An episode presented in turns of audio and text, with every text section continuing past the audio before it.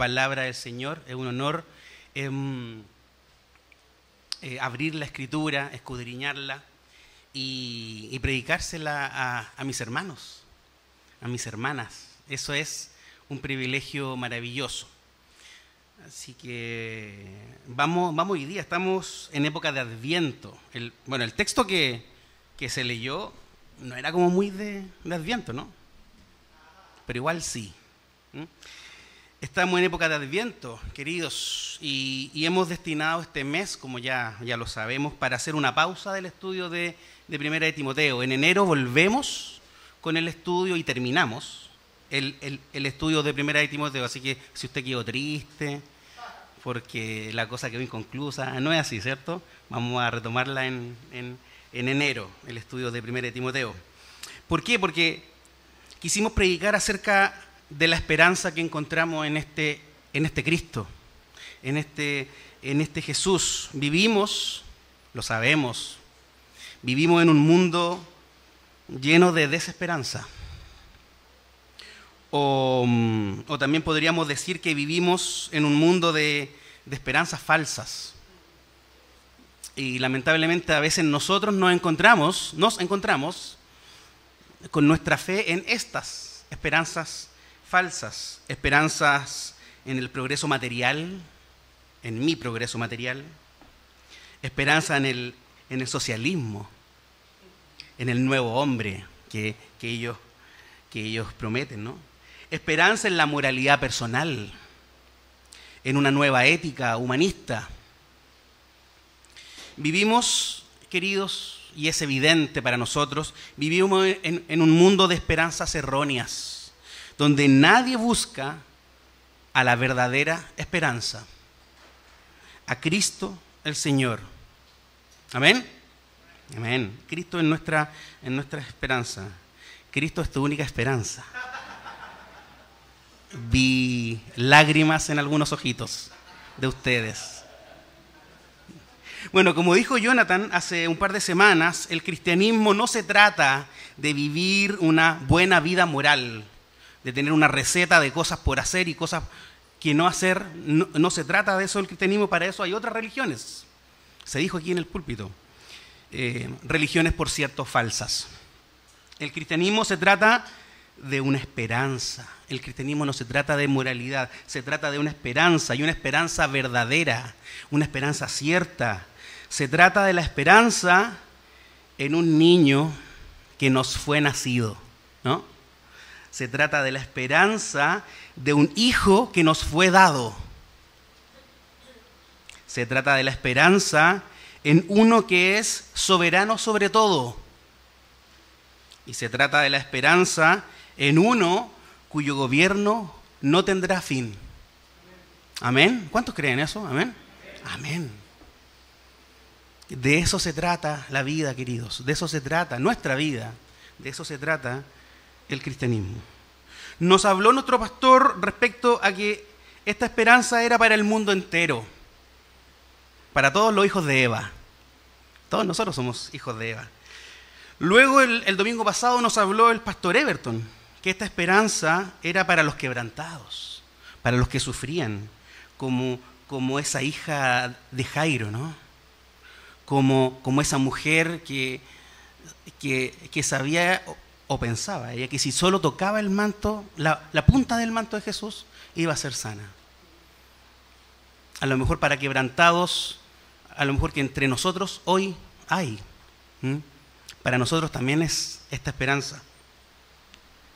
Hoy hablaremos respecto a que esta esperanza es para las comunidades es para nuestra comunidad. Nosotros como comunidad tenemos esperanza. Esta esperanza es comunitaria. Alguien por ahí dijo que es una palabra que nosotros predicamos mucho, pero que nos cuesta un poco, eh, un poco practicarla. Y algo de verdad hay ahí. Pero estamos empeñados en seguir practicando nuestra vida comunitaria. Y hoy queremos dar un paso. Esta esperanza, la esperanza en Cristo Jesús, es comunitaria. Y, para hablar de esto no escogí ni un pasaje de la historia del Evangelio, como el, como el protoevangelio de, de Génesis, ni tampoco de una narración de un pasaje de la vida de Jesús, como, como el domingo pasado. Eh, escogí un capítulo epistolar que, eh, que, ya fue leído, ¿no? Colosenses 3, del, del 12 al, al 17 como es un pasaje acerca de cómo debemos conducirnos unos con otros y cómo comportarnos en comunidad, con nuestro prójimo, con nuestro hermano, quise enfatizar que todo este buen comportamiento que indica Colosenses eh, está basado en la esperanza en Jesucristo. No está basado en, los valores que tiene cada uno. No está basado en la alimentación cuando éramos chicos no está basado en nuestro, a dónde llegamos en, nuestro, en nuestra formación académica. ¿Sí? este buen comportamiento, y más que el buen comportamiento, el, el buen trato unos con otros, está basado en la esperanza en Jesucristo. De lo contrario sería puro moralismo. Y de eso, ya sabemos, no se trata la vida cristiana. Richard Wurmbrandt, ¿lo ubican? Ubican a Richard Wurmbrandt, uno de los grandes de la historia del cristianismo. Por allá me imagino que deben conocerlo.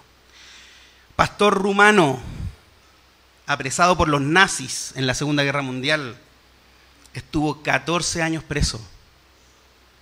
14 años preso, solo por predicar el Evangelio. Se dice que a sus captores, a sus carceleros, les decía, los amamos, todos los que estamos aquí, los amamos. y, los carceleros le decían, cállate. No, no, hables más de esa, de esa estúpida religión tuya, le decían los, los, oficiales a, Richard y a, la gente que estaba con, ellos. ¿Por qué me dices esto? Le decían. Y Richard, ¿saben lo que respondió Richard? Él respondió, cuando aprietas una flor, te da su perfume cuando aprietas a un cristiano, solo te da amor. Porque así debemos ser. ¿Sí? Se dice que después de la guerra, eh, bueno, por supuesto que él siguió con su ministerio y, recibió en su casa a uno de sus, torturadores, se lo recibió en su casa. Este otro hombre no, no tenía idea que Richard era un cristiano y que estuvo preso por predicar el Evangelio. Y hablaban, de hecho este hombre se jactaba de, cómo torturaba a judíos y, todo. Entonces, em, se, dice que eh, era probable que este, este hombre, con quien tocaron el piano, disfrutaron, eh, comieron, fue eh, el, el, torturador y asesino de toda la familia de la esposa de Richard, Sabina. Mm, y Sabina no estaba en la cena, Sabina estaba enferma, estaba en, en, su cama, allá al, fondo de la casa. Ella no, no pudo participar de esta celebración donde se contaba todo. Y Richard le dijo, le dijo, ¿puedes escucharme por 10 minutos? Solo por 10 minutos. Sí, obviamente, lo, lo he pasado súper bien, tú me has dado comida, hemos disfrutado el piano, por supuesto que te puedo escuchar y más si quieres. Bueno, te cuento, soy cristiano, estuve 14 años preso y probablemente tú asesinaste a la familia de mi esposa, que está allá, que está allá enfermita en, cama. Entonces te propongo un experimento, le dijo. Te propongo un experimento. Yo voy a ir a despertarla y le voy a contar todo esto. Y y estoy seguro, le dijo, eh, estoy seguro que ella se va a levantar, te va a abrazar, te va a perdonar, te va a hacer galletitas. En este instante. Y vamos a seguir disfrutando de galletitas. Y este hombre, en ese instante, él dijo, soy pecador. No puedo creer lo que hice. No puedo creer con quién estoy hablando. Esta lógica del perdón tuya, esta lógica del amor hicieron una oración. El hombre conoció al Señor. Ya, lloraron ambos. Y después Richard le dijo, oye, acuérdate que, que te prometí un experimento, tenemos que llevarlo a cabo. ¡Ya! Así que fue y despertó a la esposa, le contó todo a la esposa y ocurrió exactamente como Richard había dicho. Porque así Cristo nos enseña a hacer. ¿Sí o no? Corriten Boom. Ahí así que lo ubican, ¿o no? es más conocido. Bueno, Richard, eh, él murió en, los 2000 y toda su vida la dedicó a predicar el Evangelio en, eh, la Europa del Este, sobre todo a los ateos, a los comunistas. Ahí estaba su ministerio. Bueno, Corrie Boom. Neerlandesa, ya no se puede decir holandesa, neerlandesa, Países Bajos, Nesa.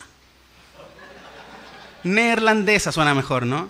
Neerlandesa, reformada, es de la iglesia reformada, y está. ¿Qué pasó con ella? Sin ser judía, eh, destinó su hogar a esconder judíos, ¿no? El, el cuarto culto, ¿sí? Eh, sin ser judía, se dedicó en la misma Segunda Guerra Mundial a esconder judíos de los nazis, hasta que la descubrieron y la capturaron.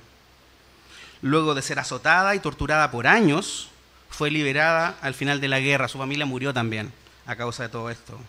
Se dedicó a crear centros de rehabilitación y a predicar el Evangelio. En una ocasión ella estaba predicando en, en Múnich acerca del perdón acerca del perdón.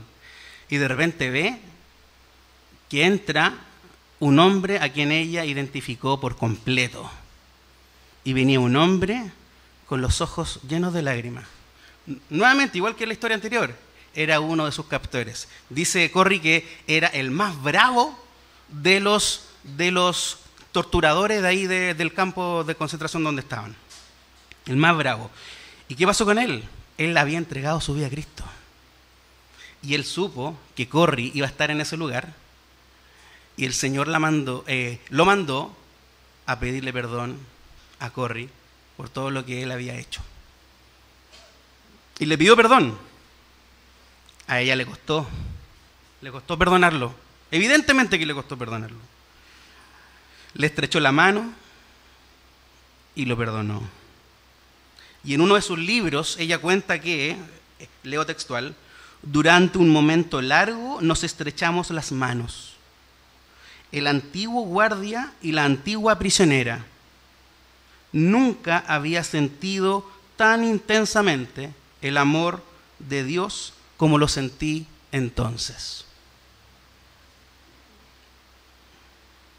También indicó ella, eh, después en otro escrito, que aquellos que fueron capaces de perdonar después de lo que pasó, fueron los que mejor lograron reconstruir sus vidas. Los que lograron perdonar fueron los que mejor lograron reconstruir sus vidas. ¿A qué nos está llamando el Señor, hermanos? ¿Cuál es la lógica del, cristianismo? Es la lógica de Jesús. Es la lógica del perdón. Vamos a estudiar y vamos a tener ahí en perspectiva estas historias de cómo Dios mueve a su gente, Dios mueve a su pueblo para que haga su obra y para, para ser contracultural en un mundo caído. Em, vamos a estudiar Colosenses 3, del 12 al 17. El título del sermón es Esperanza para las comunidades. Esperanza para las, las comunidades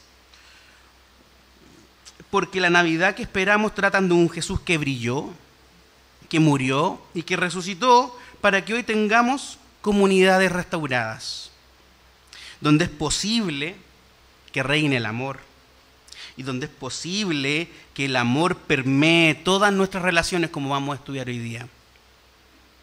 Y, y, este sermón tiene dos puntos solamente. ¿sí? El primero del 12 al 14 que se llama Una esperanza que produce gracia comunitaria, del 2 al 14, una esperanza que produce gracia comunitaria, y el segundo, de los versículos 15 al 17, una esperanza que produce adoración comunitaria, una esperanza que produce gracia comunitaria y una esperanza que produce adoración comunitaria.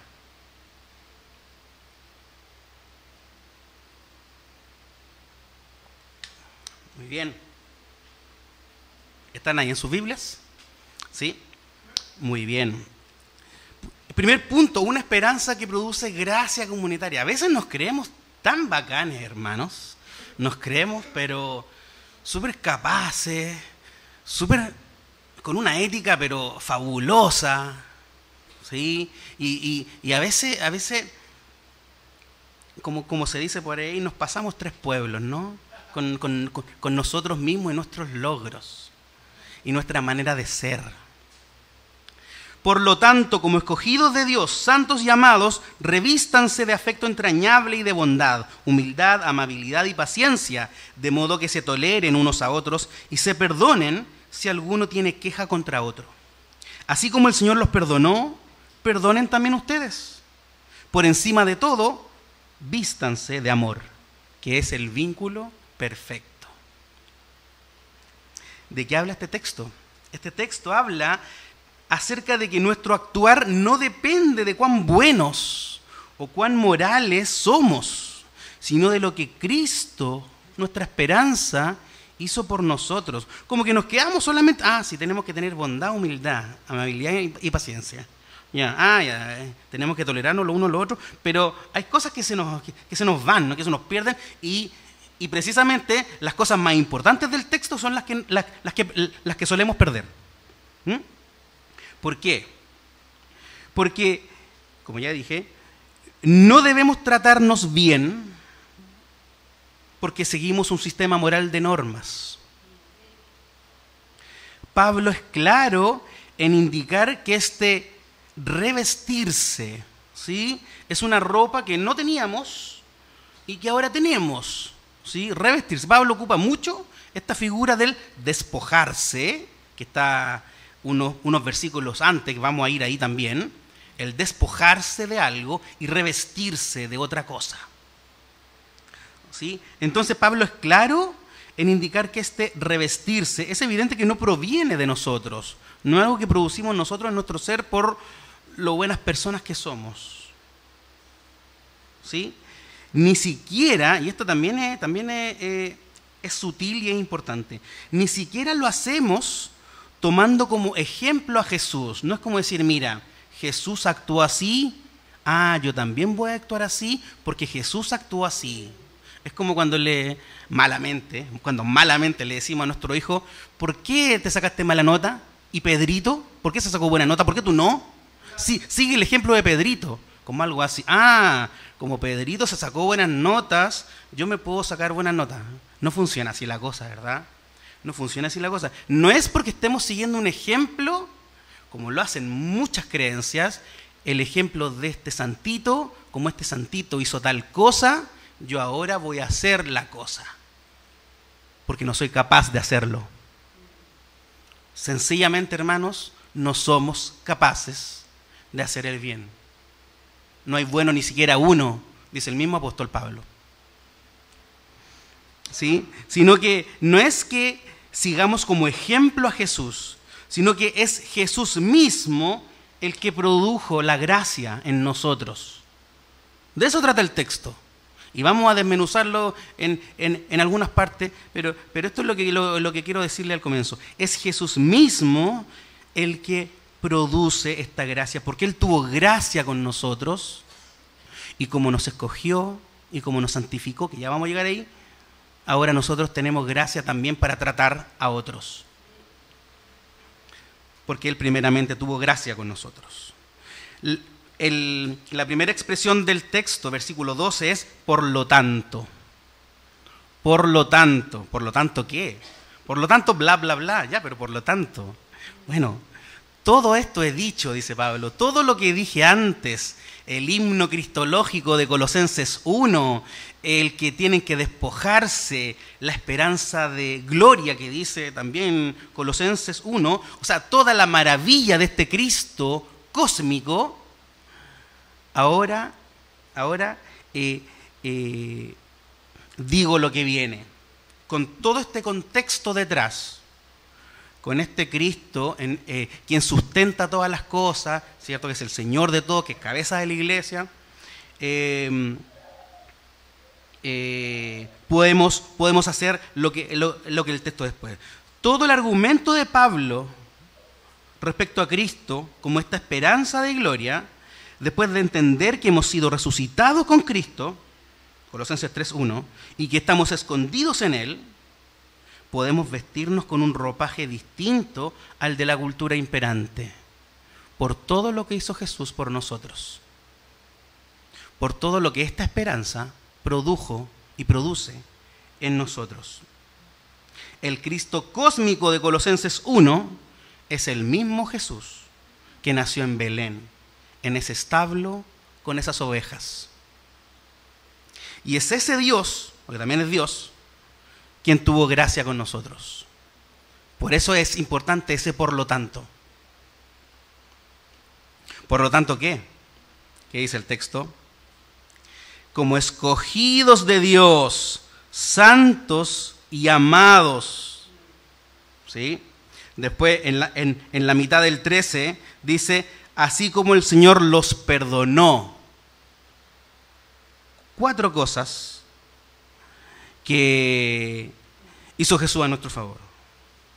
Fuimos escogidos desde antes de la fundación del mundo. En el decreto de Dios, hermano, esto es fabuloso. En el decreto de Dios están escritos sus nombres. Yo no sé cómo no podemos darle la gloria a Dios después de estas maravillas. En el decreto de Dios, antes de la fundación del mundo, está escrito tu nombre. Habiendo sido escogido el texto dice santo, habiendo sido apartado, ¿no? Santo, santificado significa apartado para Él, ¿sí? Habiendo sido cuidado, pastoreado, depurado, sacándole los ripios. Nosotros no dejamos que nos saquen los ripios, como cuando bañamos a nuestros hijos chicos y nuestros hijos no quieren.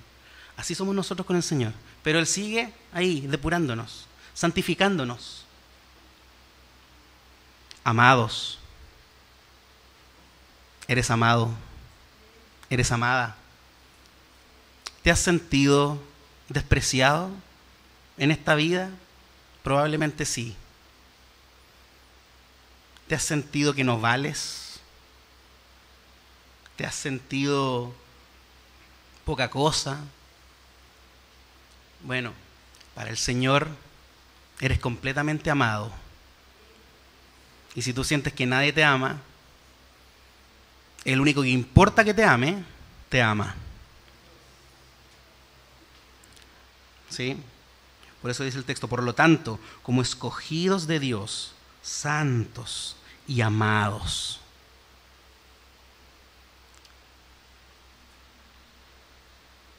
Y además abajo en el, en, el 13, a la mitad dice, perdonados. También hemos sido perdonados. El Señor te perdonó a ti tus pecados. Qué maravilla. Esta mochila, la mochila que llevaba Cristiano, ¿se acuerdan o no? El progreso del peregrino. No, Cristiano Ronaldo, no. No, pues eh, ya, se fue ya. Oh, oh, oh, no, no, ya, perdón. Le, le, bajé el pelo a la predicación. Cristiano del el progreso del peregrino, en un momento él cargaba una mochila y el Señor le, eh, le quitó esa mochila. No, tú, tú ahora sigue así, liviano, porque yo cargo tu mochila. Sí, eh, aquí está tu mochila y vaya, vaya que está pesada, como la tuya, como la mía. Pero el Señor le prometió a Cristiano, Él llevar tu mochila, así como la mía. Así fue el Señor contigo. Así fue el Señor contigo. Hermanos, pura gracia, pura gracia. Todo esto que he predicado hasta, hasta aquí, pura gracia a favor nuestro. Hemos sido escogidos, hemos sido santos, hemos sido ¿qué más amados, gracias, amados, y hemos sido perdonados. Ahora bien, ¿para qué? Es por esta gracia que podemos vestirnos de todas estas cualidades. Es por esto que podemos vivir en comunidad con afecto entrañable, bondad, humildad, amabilidad y paciencia. Podemos vivir con afecto entrañable, ¿No te ha pasado que tú llegas aquí al culto, ves a un hermano, tú sabes que es pecador igual que tú, tú sabes que se va a equivocar hoy día mismo, pero sientes un afecto entrañable que te nace de las entrañas y va y lo abraza. Hola hermano, hola hermana. Afecto entrañable. De modo que tú puedas ayudar a esa persona, consolar a esa persona. ¿De verdad tú crees que eso lo conseguiste en el INACAP cuatro años? No, en ningún lado, solamente en nuestra esperanza. Ahí se consigue, se consigue esta gracia. Afecto entrañable, bondad, bondad, esta capacidad de hacer el bien. Humildad, esto sí que es contracultural, en este mundo donde todo dice, tú podí, dale, eh, vaya a lograr todo. Eh, soy profesor de un cuarto medio y, en todos estos discursitos de fin de año, todos dicen, no, ustedes van a lograr sus sueños, van a lograr sus metas. Y si no, puede ser que no, ¿no? Obvio que puede ser que no. Yo, yo pesqué a mi cuarto medio y les dije, chiquillos, van a fracasar. Les dije, cabros, van a caer, van a caerse. Bueno, y le hablé un poco del Evangelio. ¿Por qué? Porque la humildad debe reinar nuestra vida, nuestras relaciones. Sí, eh, pensando en el otro como superior, pensando en que no podemos solo, necesitamos la ayuda del Señor, necesitamos la ayuda de la comunidad. Humildad, hermanos, y amabilidad, como dice el texto afecto entrañable, bondad, humildad, amabilidad y paciencia. ¡Wow! Paciencia. Debemos tenernos paciencia, ¿no? Amén. Y la tenemos. ¿Sí? Y la tenemos. No porque, porque mi mamá me crió así. De hecho, no. Sino porque, nuevamente, la gracia del Señor en nosotros la gracia del Señor. ¿Les ha pasado que de repente hacen una acción buena y de repente dicen, oye, yo, hice eso? Yo de verdad, yo, Felipe Alegría, eh, ayudé al otro, viajé 200 kilómetros para acompañar allá al hermano a no sé dónde, ¿en serio yo hice eso? Y de repente uno cae en cuenta de, no fui yo, fue el Señor en mí. Fue el Señor en mí. ¿Mm? Em, me encanta el concepto de revestirse. Por supuesto, es, es volver a vestirse por supuesto. Y, y, en, y es lo que hacemos cuando nos, como dice el mismo texto anteriormente, cuando nos despojamos del viejo hombre. El mismo texto, el mismo Colosenses, en el versículo 3, 5, dice, por tanto hagan morir todo lo que es propio de la, de la naturaleza terrenal, inmoralidad sexual, impureza, bajas pasiones, malos deseos y avaricia, la cual es idolatría por estas cosas viene el castigo de Dios. Ustedes las practicaron en otro tiempo, cuando vivían en ellas, pero ahora abandonen también todo esto, enojo, ira, malicia, calumnia y lenguaje obsceno. Dejen de mentirse unos a otros, ahora que se han quitado el ropaje de la vieja naturaleza con sus vicios y se han puesto el de la nueva naturaleza, que se va renovando en conocimiento a imagen de su creador. Hay que despojarse de, la vieja naturaleza, de todas estas cosas malas que dice aquí el texto que no debemos hacer. ¿Y qué hacemos eh, en vez de aquello? Nos revestimos. ¿Sí? ¿Nos revestimos de qué? De afecto entrañable, de bondad, de humildad, amabilidad y paciencia. Esto era lo que hacían todas las culturas en la época de la primera iglesia. La cultura romana y otras estaban llenas de pecado sexual, de idolatrías, de enojos, de ira. Y Pablo le decía a la iglesia, no, no, no hagamos esto. Nosotros tenemos otra lógica, hermanos.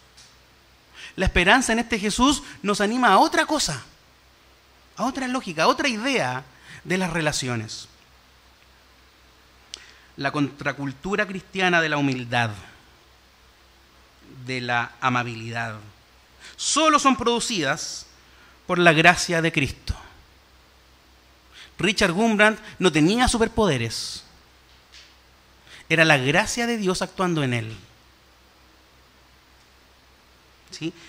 Versículo 13. Como Cristo nos perdonó, podemos tolerarnos unos a otros y perdonarnos. El perdón. qué temón, ¿no? Qué temón es el perdón. Que el perdón inunde nuestras relaciones, que el perdón inunde nuestra comunidad. Qué tremendo es saber que Cristo perdonó nuestros pecados. Es una de las más grandes y maravillosas verdades del Evangelio que vivimos. Saber que soy perdonado. Entre ustedes también se ha experimentado el perdón, ¿no? Algunos de ustedes han tenido que perdonarse. Y seguimos aquí todos juntos. ¿No es eso maravilloso, no? ¿Sí? A otros le ha tocado perdonar. Sí, debo perdonar. ¿Y por qué lo han hecho? ¿Porque fueron bien criados? ¿Porque eh, comieron avena cuando chicos? ¿De verdad? ¿Por sus valores? ¿Por su moral? No, hermanos. Fue porque Cristo nos perdonó primero. El Señor nos perdonó y Él produce gracia a nuestro favor. Por eso podemos perdonar. Por eso podemos. Hermanos, sí. Si tú estás luchando hoy día con el perdón, hermano, hermana, te animo. Pídele al Señor.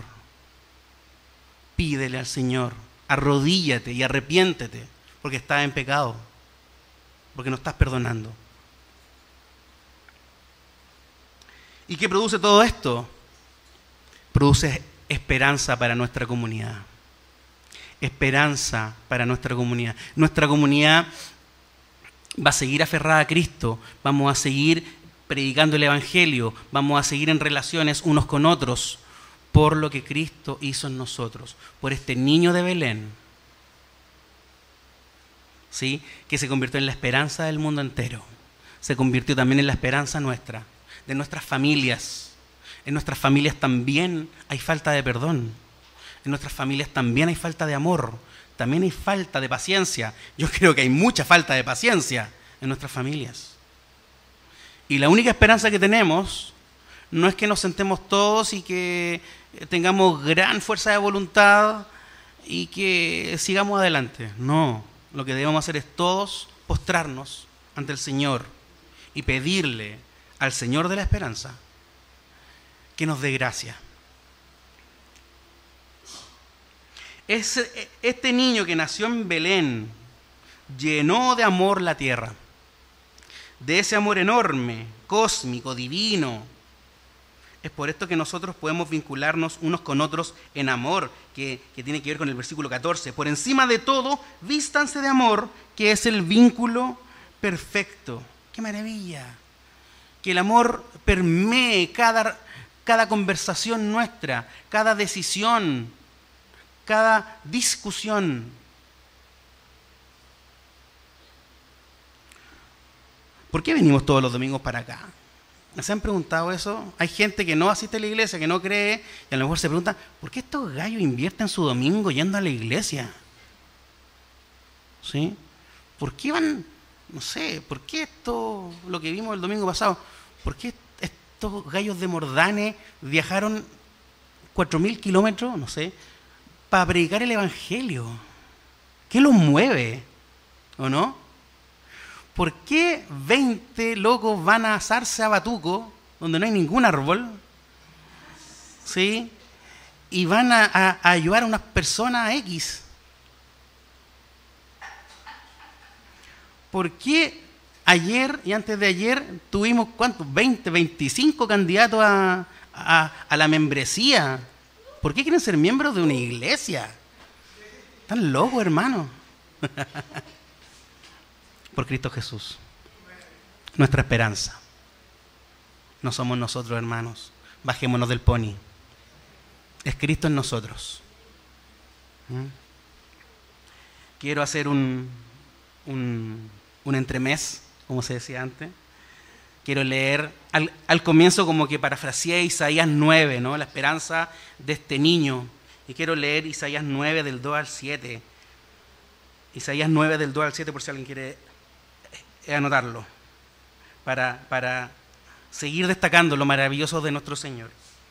El pueblo que andaba en la oscuridad ha visto una gran luz.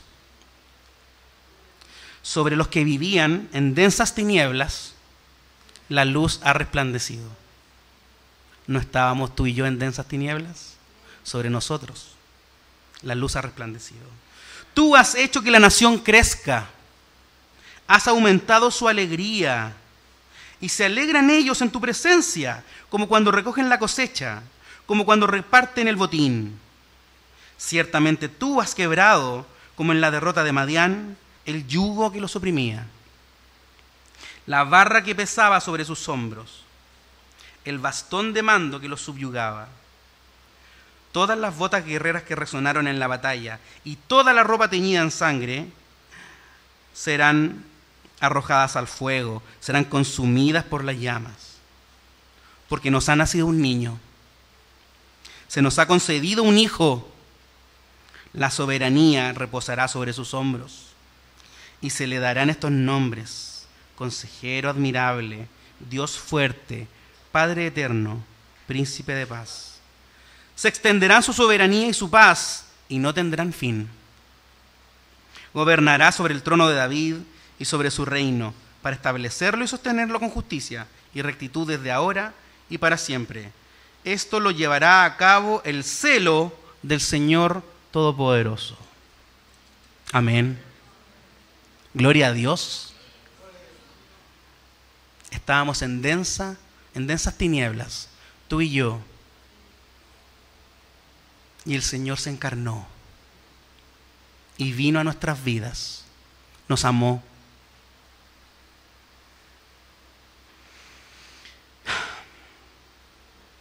Segundo punto de esta predicación, una esperanza que produce adoración comunitaria. Ya, hablamos de cómo nos debemos tratar. Ahora veamos cómo debemos realmente adorar de real, todos juntos, como iglesia, como hermanos.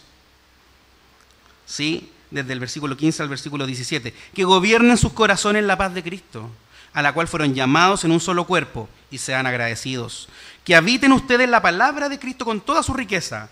Instruyanse y aconsejense unos a otros con toda sabiduría, canten salmos, himnos y canciones espirituales a Dios, con gratitud de corazón. Y todo lo que hagan, de palabra o de obra, háganlo en el nombre del Señor Jesús, dando gracias, gracias a Dios el Padre por medio de Él. ¿De qué trata este texto? Este texto nos exhorta a adorar en forma comunitaria a nuestro Señor y con Cristo como centro, por supuesto. Que seamos gobernados. Esta palabra gobernados, que gobiernen sus corazones, esta palabra gobernados significa eh, que eh, estar actuando como árbitro. Estar actuando como árbitro. O sea, que quien mande mi corazón, quien, quien imparta justicia en mi corazón, sea la paz de Cristo. No mi intelecto, no mis emociones, no las emociones, por favor, huyan de ahí. No, no, no la tendencia moda, no, no la ideología que está en boga, la paz de Cristo.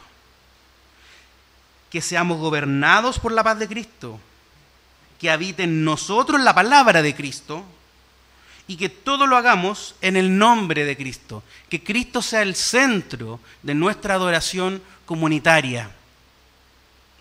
¿Sí? La paz un tema la paz también. Muchos le han cantado la paz, muchos creen que, irse al cerro y, apartarse de todo el mundo es vivir en paz. De una manera así, pero no, no la paz eh, de verdad. La paz es de Cristo, hermanos. La paz es de Cristo, pues Cristo la ganó para, para su pueblo. Es derramada por su espíritu sobre ellos y es nutrida por el mismo Salvador y Señor la noche de paz que ocurrió allá en Belén, hace más de dos mil años, tiene implicancias hoy, en nuestra iglesia hoy. ¿Sí? Esa noche de paz, esa paz viajó por toda la iglesia hasta hoy. Esta esperanza nos conduce y produce solo gratitud. Tres veces en el texto se menciona, en, la porción, dice eh, el versículo 15 al final, y sean agradecidos. ¿Sí? En el versículo 16 al final, con gratitud de corazón. Y el versículo 17, dando gracias a Dios el Padre por medio de él. Siempre se dice que cuando oramos, cuando oramos, la parte más corta es de, las gratitudes. No, pues, hermano, agradezca al Señor porque Él le ha dado todo. Podríamos estar días completos dándole gracias al Señor. Si fuéramos realmente honestos, podríamos estar todo el rato diciéndole al Señor, Señor, gracias por esto. Señor, eh, Señor gracias por esto otro. Gracias, Señor. Hijos agradecidos del Padre son quienes abrazan y se aferran con todo su ser a esta esperanza en Cristo Jesús. ¿Sí? Y las prácticas, las prácticas que, el Señor no, no, nos manda aquí, que habite la palabra de Cristo, tanto en, tanto en cada uno en forma personal como comunitariamente, que el centro sea la palabra, ¿sí? con toda su riqueza, instruyanse y aconsejense unos a otros. Aconsejémonos unos a otros, enseñémonos unos a otros. Y además, canten salmos, himnos y canciones espirituales a Dios. Eh, a mí me han preguntado, oye, ¿por qué ustedes los evangélicos cantan tanto? ¿Por qué cantan tanto si ya ustedes tienen una fe, ya aprendan de su fe y punto? ¿Por qué cantan tanto? Porque a nuestro Padre le encanta que le cantemos. Le encanta recibir eh, gloria de sus hijos. Por eso cantamos lo que cantamos. Gloria a ti, Padre. ¿Sí? Gracias, Señor, por esto. Y el texto es claro, y hay otros más que, lo dicen, hay, hay, uno paralelo aquí también. Canten salmos, himnos y canciones espirituales con gratitud de corazón, por supuesto, con buenas intenciones. Eh, ayer, eh, ayer eh, y antes de ayer entrevistamos a los catecúmenos. ¿sí? ¿Y cuáles son sus deberes? ¿Cuáles son sus deberes? El primero y más básico, y la mayoría respondía al tiro, congregarme. Venir aquí al culto dominical. Qué maravilla. ¿No le ha pasado a usted, hermanos, por, por alguna razón, que nos perdemos un culto y nos sentimos mal? Cuando estamos enfermos, cuando algo pasó, no, lo logramos, estamos fuera de Santiago y nos perdemos el culto, algo pasa, algo... Bueno, eso no es porque usted sea muy cristiano, no, es por la gracia del Señor en usted. ¿Por qué? Porque eh, está claro que el Señor quiere que nos congreguemos. Eh, está claro que el Señor, más que yo cante bonito en mi casa, nada de lo que dije es cierto, eh, más que yo cante bonito en mi casa, Él quiere que cante quizás feo, pero aquí con mi hermano, con mi hermana, todos juntos a una voz, a un solo Señor. Em, es extraño perderse cosas, perderse el cantar con tus hermanos, estudiar la palabra juntos, el aprender de mis hermanos, el aconsejar, como dice el texto, y ser aconsejado durante el sermón o al final del culto, perderse la cena, que también es comunitaria, a todo esto, todo Hermanos, que Adviento, que este tiempo de Adviento sea esperanza para ti, pero no tan solo para ti, sino que para nuestra comunidad, para nuestras familias también. En pedagogía tenemos una expresión que dice que nadie se quede atrás. Esa es como una máxima nuestra. ¿ya? Eh, oye, pero, eh, pero mira, mira, tenemos 15 niñitos que van súper bien aprendiendo caleta, pero hay 10 allá atrás que, que, están quedándose atrás. Bueno, algo tenemos que hacer por esos. Algo tenemos que hacer por ellos. Yo soy, yo, soy el profesor, tengo que velar para que mis alumnos aprendan. Que cada estudiante, lograr que cada estudiante a su ritmo, con su estilo, lo logre. Eso, eso es algo que queremos. No lo logramos, pero, pero es, lo que deseamos hacer. Y el profe ahí es más bien el que vela que a los que les cueste más sean apoyados y sean acompañados. ¿no? Bueno, guardando las proporciones, la iglesia debe ser algo similar. A veces hay hermanos que, les cuesta más. ¿sí? Hay hermanos que, que tienen más luchas, o que al menos reconocen más sus luchas. ¿Qué hacemos como comunidad? Allá tú con tus problemas, allá yo con, ah, aquí yo con los míos. Vela eh, con el Señor, arréglatelas tú, o con el consistorio por último, pero yo voy a arreglar mis problemas. No, pues hermanos. Tenemos ese espíritu comunitario de, pucha, oye, hay que ayudar al hermano. Hay que sacarlo adelante. Tiene que lograrlo el hermano. Tiene que lograrlo. El salir adelante, el vencer ese pecado, no sé, lo que sea. No permitamos que el individualismo imperante nos seduzca. Este, esta autosuficiencia que a veces nos invade, no permitamos que, no, que nos gane. Ayudemos al otro. Miremos al otro. Levantemos al caído. Veamos a quienes les cuesta más la vida, ¿no? Y apoyémoslo. Pues somos un cuerpo. Y que en esta época de Adviento Jesús nos enseñe a lograrlo juntos. ¿Por qué? Porque Él es la esperanza para las comunidades. Jesús es la esperanza para las comunidades. Él nos enseña a perdonar, a reconciliarnos, a tolerarnos, a que nos vinculemos en el amor, a orar juntos, a cantar himnos juntos, a habitar en la palabra juntos. ¿Sí? Me imagino este texto a la luz de la historia de Richard, a la luz de la historia de Corrie. Me imagino a Corrie alabando al Señor con cánticos, con salmos, al lado de este otro hombre que la torturó. Y ambos, redimidos, perdonados, alabando al mismo Señor. Me imagino a Richard, Sabina, su esposa, en un culto al Señor, alabando a un mismo Padre, junto con el oficial que probablemente mató a toda su familia. Esa es la lógica del reino, hermanos. Por eso debemos perdonarnos y debemos amarnos, porque Cristo nos amó y Cristo permite estas cosas en nosotros. Ni Richard ni Corrie eran super hombres, super mujeres, superhéroes. Eran cristianos pecadores como tú y como yo pero con una convicción y una fe que es necesario imitar. ¿Sí?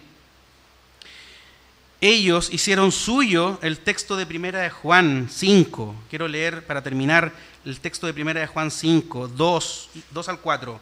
Así, cuando amamos a Dios y cumplimos sus mandamientos, sabemos que amamos a los hijos de Dios.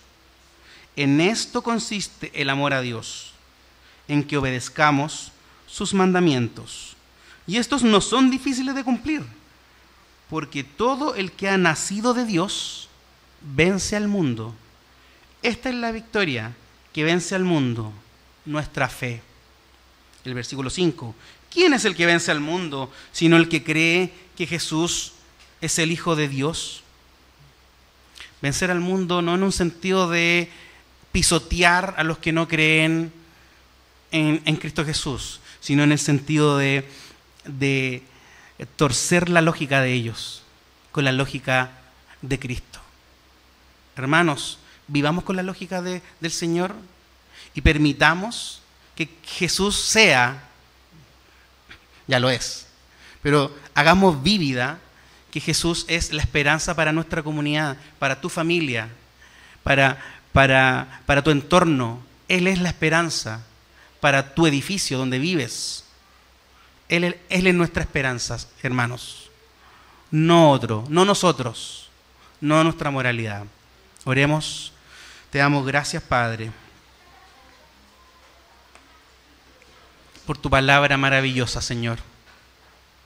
Gracias, Señor, porque cada porción redunda en gloria a ti. Y esta historia, esta historia del mundo, es tu historia, Señor. en la historia de la redención en la cual estamos, Padre. Gracias porque nos miraste con misericordia, nos miraste con gracia. Y como tú nos miraste con gracia, tú produjiste en nosotros esta, este, este anhelo y esta vida comunitaria de gracia y de adoración. Te amamos, Señor. Y te pido, te pedimos, Señor, humildemente, que sigas enseñándonos a cómo vivir en comunidad. Solos no lo vamos a lograr, Señor.